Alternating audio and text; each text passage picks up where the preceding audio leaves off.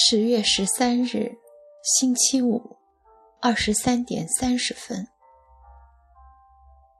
我觉得还是必须去一趟。这些天一直在压抑着，终于决定还是要去那个女人住的公寓看一看。地点是代代木三至三十五。拿着护士长给的地址，下午我开自己的车去了。一问代代木公寓的名字，没有人不知道。这是一幢八层楼的漂亮公寓。那个女人就住在这里啊！我先开着车，把这幢公寓的外观观察了一番，然后把车停在旁边的空地上，下车往公寓里走去。但是走进公寓的入口大厅，马上就看到一个很大的门。如果不输入密码，这道门就进不去。没有办法，我只好去看了看信箱。六零三号信箱上清清楚楚地写着香甜的名字。毫无疑问，那个女人就是住在这套公寓里的房子里。看着看着，我感到再也无法忍受，便走出了公寓。接着。去了房地产中介公司，我想问问代代木公寓的房租价格。有各种各样的价位，最便宜的小套的房租每月大概十五六万日元吧。一听这话，我就明白了，这个价位不是一个二十六岁的女孩子能够负担得起的。根据医院拿来的工资表来看。她无论如何都不可能付得起这么高的房租。由此看来，房租一定是丈夫支付的。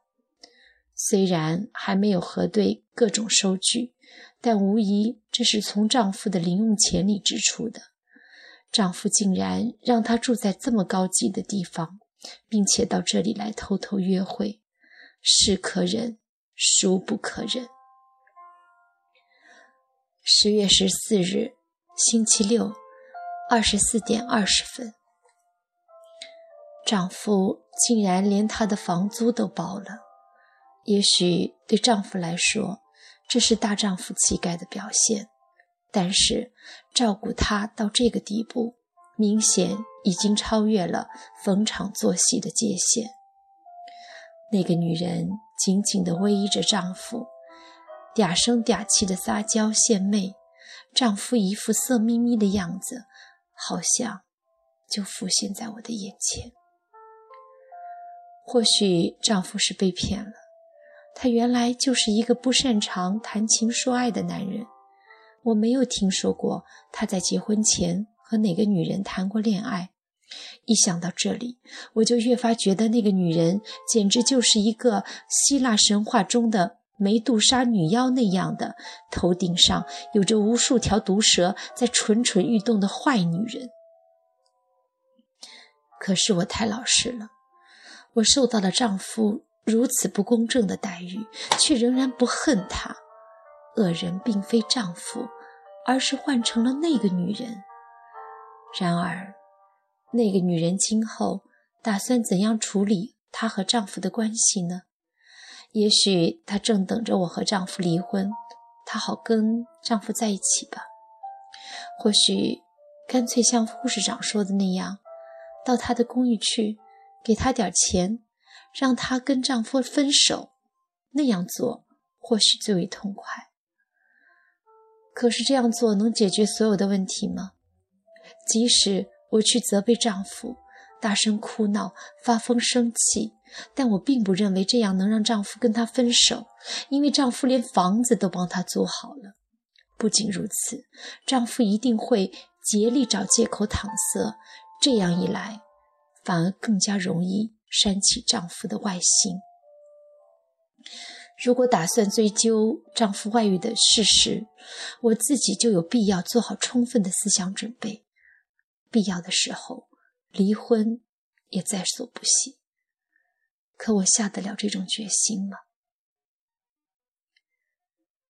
看到“离婚”这个词，神武不由得呻吟起来。真是的，不能相信妻子真的是考虑到离婚了。那只不过是妻子瞬间头脑发热，随便说出的一句话而已吧。神武这样对自己说着，又翻到了下一页。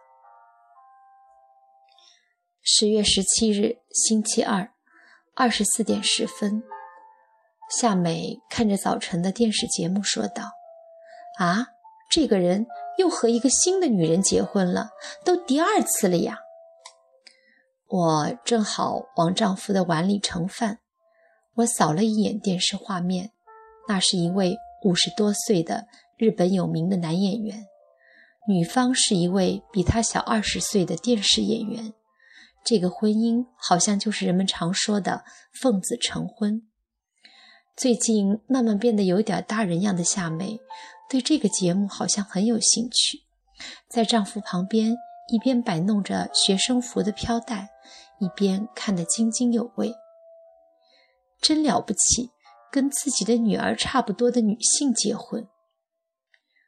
听了夏美的话，我说：“因为男人喜欢年轻女性，很容易受骗上当呀。”啊，受骗上当？这些女孩并不是真的喜欢那个男人，肯定都是冲着钱去的。他呀。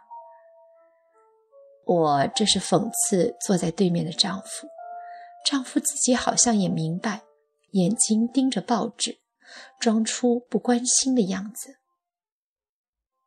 无耻，不道德，我讨厌这样的结婚啊！该去上学了，我走了。年幼的女儿留下天真无邪的声音，上学去了。在大门关上的同时，我斜眼看看丈夫绷紧的脸。尽量装得很高兴地说：“今天傍晚，母亲大人要来家里。”好，丈夫敷衍地说着，放下手里正在看的报纸，没有喝我递给他的茶，就站了起来。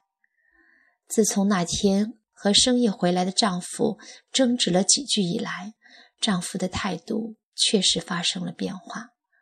除了和孩子们在一起，以及有什么事情的时候以外，夫妻之间没有话。即使我主动搭话，丈夫也只是暧昧的重复着有气无力的回答。听见大门口有丈夫出门的声音，我急忙去送他时，大门已经关上了。就像这样，我和丈夫的距离越来越远了。我一面收拾着餐桌上的碗筷。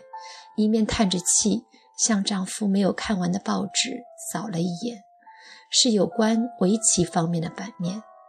说起来，他的围棋好像下得很好，而且拥有段位。偶尔，他也和儿子一起下棋，我从中感受到了家庭的温暖。然而，这种温馨究竟能够持续到何时呢？对于父母之间的这种冷漠的气氛，孩子们感觉到。或许只是一个时间问题，而且丈夫的情人也会像这个电视演员一样，不知道什么时候会怀孕。如果她对丈夫说：“我想生孩子”，那该怎么办？而且，如果怀孕了，其结果受伤的是我呢，还是他呢？我越想越觉得难以忍受。在那种情况没有出现之前，我希望丈夫能够清醒过来。